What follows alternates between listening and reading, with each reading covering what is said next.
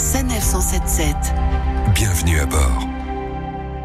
Le grand projet d'élargissement de la Tresse se concrétise pas à pas dans le Calvados entre les secteurs de Dezulé et de Pont-l'Évêque. L'ajout d'une troisième voie de circulation offrira plus de fluidité, de sécurité et de confort pour les 40 000 voyageurs qui circulent chaque jour sur cette portion d'autoroute. Bernard Love, bonjour. bonjour. Vous êtes responsable d'opération et donc du projet de l'élargissement de la 13. Alors concrètement, où en sommes-nous aujourd'hui? On a élargi tous les ponts qui passent sous l'autoroute qu'on appelle des passages inférieurs et on est en train de démolir et reconstruire ceux qui passent au-dessus de l'autoroute. On a travaillé également sur euh, la section courante, sur la plateforme autoroutière. Ça nécessite des terrassements de part et d'autre de la plateforme pour créer une, nouvelle plateforme plus large euh, pour euh, pour intégrer la, la, troisième voie. Donc on a on a fini beaucoup de ces terrassements. On a commencé les chaussées des troisième voies. Donc on est à peu près là actuellement. L'un des ouvrages sera démoli le 4 mars, puis un autre début juin à la étendue. quel impact peuvent avoir ces travaux sur la circulation? On est sur un élargissement d'autoroute. On est sur des, des travaux sous circulation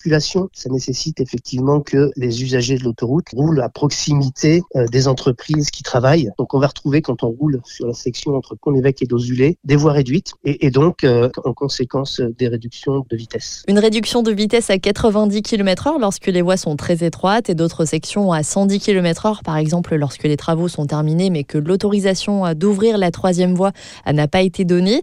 Il arrive également qu'il y ait des fermetures ponctuelles pour certains travaux, principalement la nuit pourquoi ont-ils lieu la nuit? En fait, on réserve les nuits euh, aux travaux les plus pénalisants pour la circulation autoroutière. On essaye de les éviter malgré tout parce que c'est une gêne pour les riverains de l'autoroute. pour les travaux de nuit, on aura des fermetures, notamment pour ce qui concerne les travaux sur les ponts qui traversent l'autoroute. Je vous ai parlé tout à l'heure de deux démolitions de, ces ouvrages, de ces ponts. Forcément, les démolitions se font de nuit et sous coupure totale de la circulation. Les prochaines fermetures nocturnes de la 13 auront donc lieu les 4 et 5 mars prochains. Pour vous tenir informé, N'hésitez pas à consulter le site grandprojet.sanef.com ou à rester à l'écoute de Sanef 177 pendant votre voyage.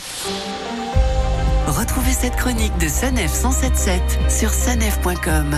Sanef, à vos côtés, à chaque instant.